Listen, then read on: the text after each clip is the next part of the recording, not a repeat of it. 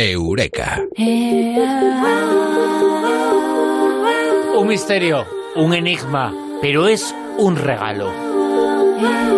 Un regalo de la evolución. Es el orgasmo femenino. Y la ciencia ha investigado su origen. Y lo vamos a contar aquí en Eureka con Mado Martínez. Amado, muy buenas, ¿qué tal? Buenas noches. Un misterio son las anotaciones que me he hecho yo hoy en mi libretita sobre este tema, que me las he puesto de color naranja porque he dicho, ay, no voy a ser tan ñoña de prepararme el tema del orgasmo femenino con el rosa. Claro, y lo haces de color naranja para que no se vea, ¿no? y no veo nada. Bueno, hay, hay, hay algunos, algunos eh, que no ven que la mujer no solamente tiene esa capacidad, eh, sino que tiene mucha más capacidad de orgasmo que el hombre. Bueno, hay, habría mucho que discutir en este tema. Yo me he dado cuenta que con esto hay muchísima polémica. La cuestión es que dicen que el orgasmo femenino es, eh, para los científicos, y yo creo que solo para ellos, un gran misterio pienso que debe ser sobre todo porque no es tan vistoso como un orgasmo masculino, sobre todo, ¿no? Pero mm, principalmente porque no es necesario para la reproducción y muchas mujeres no lo experimentan durante la cópula, ¿no? Por lo que biológicamente hablando y desde el punto de vista evolutivo, pues sí que puede causar algún que otro quebradero de cabeza a los biólogos, ¿no? Y en el año 2016... A los biólogos, pero no a, las biólogas, ¿eh? Y a las mujeres, ninguno. Claro. Eh, y, y, no debía causar... Bueno, hay una serie de componentes, una serie de cosas... Eh, la influencia del poder, de la moral, de la religión a lo largo de la historia tiene mucho que ver eh, con eso, ¿no? Pero... Claro hay dos cosas que se pueden destacar y que hacen especial y diferente al orgasmo femenino, que tiene mucho que ver con el clítoris, el clítoris eh, que es el único órgano eh, que existe en el cuerpo humano dedicado exclusivamente al placer. Es el único. Y eh, no necesita ser reproductivo. Es decir, el hombre necesita su orgasmo para reproducirse. La mujer no necesita orgasmo. Es puramente de placer. Exactamente. Para llegar al orgasmo eh, necesitamos el clítoris. Hay otros, eh, podemos sentir tenemos terminaciones nerviosas de placer en los labios, en otros lugares del cuerpo humano, pero el orgasmo es eh, mediante el clítoris. Ese es nuestro, nuestro, nuestro nuestra pieza, por decirlo así, para llegar al clima, ¿no? nuestra herramienta fundamental. Y en el año 2016, eh, Mijaela Paulisev del Hospital de Cincinnati y Gunther Wagner, biólogo evolutivo de la Universidad de Yale, estos dos, que además ya llevaban muchos años, hay que decirlo, dándole vueltas al tema del orgasmo femenino y de elucidar un poco de cuál era su origen, llegaron a la conclusión de que el, el orgasmo femenino debía proceder de un pasado evolutivo en el que ese éxtasis orgásmico era imprescindible o debía ser imprescindible para la reproducción. Esa era su teoría. Era una teoría, pero es que resulta que acaban de hacer estos mismos científicos un experimento bastante curioso, cuanto menos curioso, con conejas, que para ilustrar su hipótesis... Es una investigación con animales eh, que lleva a esa conclusión, porque el ser humano es también un animal, ¿eh? Claro, el ser humano es un animal, sí, conejas, sí. Eh, las conejas eh, pueden tener la clave del orgasmo femenino humano, la clave de su origen, y no, no tiene nada que ver con eso de vamos a follar como... vale. Que ya me los estoy imaginando los del Twitter. Pero bueno, eh, ¿qué pasa con las conejas estas? ¿Qué pasa con las conejas? ¿Qué, qué, qué experimento hicieron? Bueno, pues pasa que al igual que le pasa a las camellas y otros, pues ovulan a raíz de la cópula. Es decir, el acto sexual, o sea, el, acto sexual de la copulación, en concreto, la cópula, es la que desencadena la ovulación. ¿Qué pasa con las mujeres y otros primates eh, féminos? Pues que nosotras ya ovulamos una vez al mes sin necesidad de copular. Entonces, según estos estudios, los animales cuya ovulación depende de la cópula eh, tienen el clítoris dentro, es decir, en el canal copulativo, en lugar de fuera, como es el caso de las humanas. ¿no? Entonces, eh, estos científicos, como lo que ellos creen es que las humanas tuvimos un pasado evolutivo en el que la cópula era necesaria para ovular, pensaron que si podían demostrar que las conejas tenían reacciones similares en cuanto al número de orgasmos, es que por fuerza teníamos un origen común en lo que a orgasmo se refería, ¿no? A mí la idea, la verdad, que me parece un poco descabellada y traída por los pelos, pero en cuanto te explique el experimento lo vas a entender.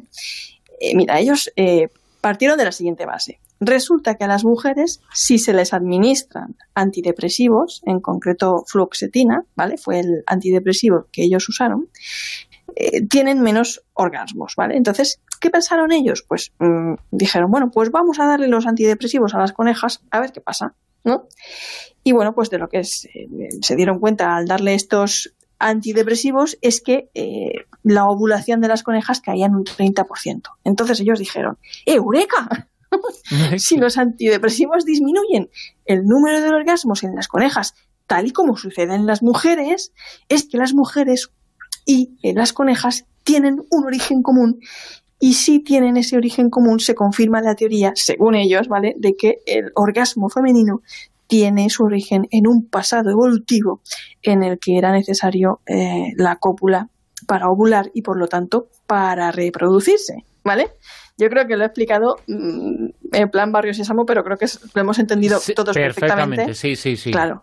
¿Cuál es la teoría de estos científicos?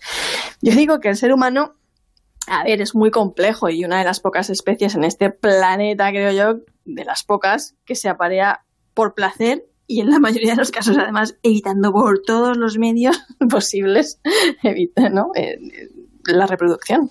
Nosotros. Eh, la mayor parte de las cópulas no tiene final reproductivo, fin reproductivo.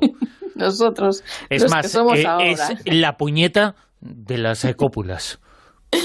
pasamos más tiempo intentando evitar reproducirnos que en perpetuar la especie, eh, mm. sinceramente, ¿no? Eso sí es que eso sí es que nos lo llegamos a plantear alguna vez lo de lo de perpetuarnos, ¿no? Pero bueno, eh, es una, es una investigación que acaba de salir, es una teoría, no deja de ser una teoría. Eh, este experimento es curioso, eh, observacional, pero bueno, eh, ahí está, es lo que ellos piensan.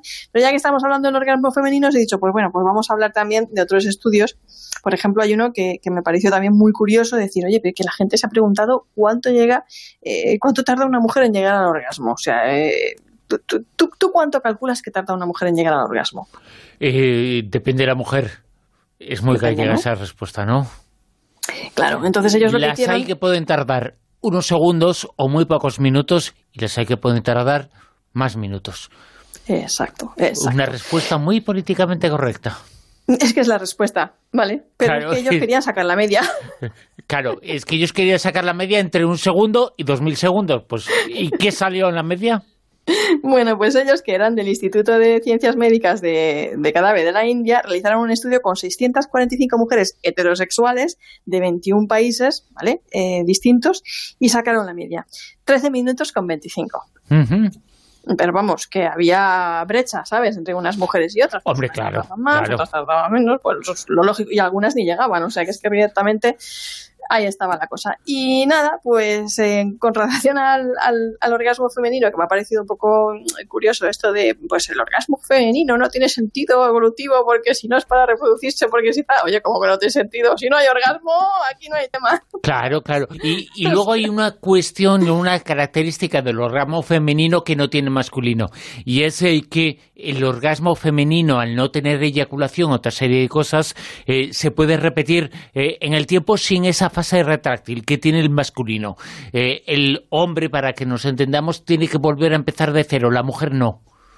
Sí, la mujer puede seguir, hay mujeres con más capacidad multiorgásmica, otras menos, ¿vale? Que no todas las mujeres son multiorgásmicas, eso también es un mito, pero hay algunas que tienen más capacidad, otras menos, pueden continuar, necesitan ese tiempo de reposo, como tú bien dices, y, es así, ¿no? Porque pues, pues es de otra manera y tiene un componente psicológico también y, neurotransmisor a veces un poco complejo, que creo que también es lo que llama también mucho la atención a, a los científicos, ¿no? Pero me ha gustado traer este tema porque me gustaría recordarle a nuestros oyentes que, el placer y, el clímax adoptan muchas formas. O sea, es que el sexo no es el coito y ya está. O sea, son más cosas. Es más, el sexo no necesita del coito. Claro, y, y, sentirse en lo más alto puede depender pues de lo bien que te lleves entre las sábanas con tu pareja, pero también de lo que te lleves con tu mano derecha o claro, la izquierda, claro. yo sé si es todo. claro. claro, y, y que, bueno, que para llegar al orgasmo solo, solo hace falta una cosa, si es que no hay que darle tantas vueltas, solo hace falta una cosa que al final es la única que importa, creo yo. ¿Tú sabes cuál es? ¿Qué es lo que necesitas para llegar al orgasmo? Una persona, ¿qué es lo que necesita? Órgano sexual, ¿no? Desearlo. Ah, vale. Porque con el órgano sexual ya venimos, se supone que lo tenemos, Sí, somos sí, claro, seres humanos, claro. ¿no? Pero para tener un orgasmo, lo único que tú necesitas es desearlo con esa persona. O con lo que sea, desearlo, desear tener un orgasmo tú solo o con tu pareja. Tú lo quieres desear, lo deseas. Si no lo deseas, da igual lo que esa persona te haga. Por mucho que te haga, por muy bien que te lo haga, por muy bien que tú lo hagas. Si no hay deseo, ya es muy difícil que tú puedas tenerlo, porque es muy mental también. Tiene que ver con otras cosas que van más allá de las percepciones sensoriales, ¿no? Entonces, al fin y al cabo, lo único, lo único que le hace falta a una persona para alcanzarlo es desearlo.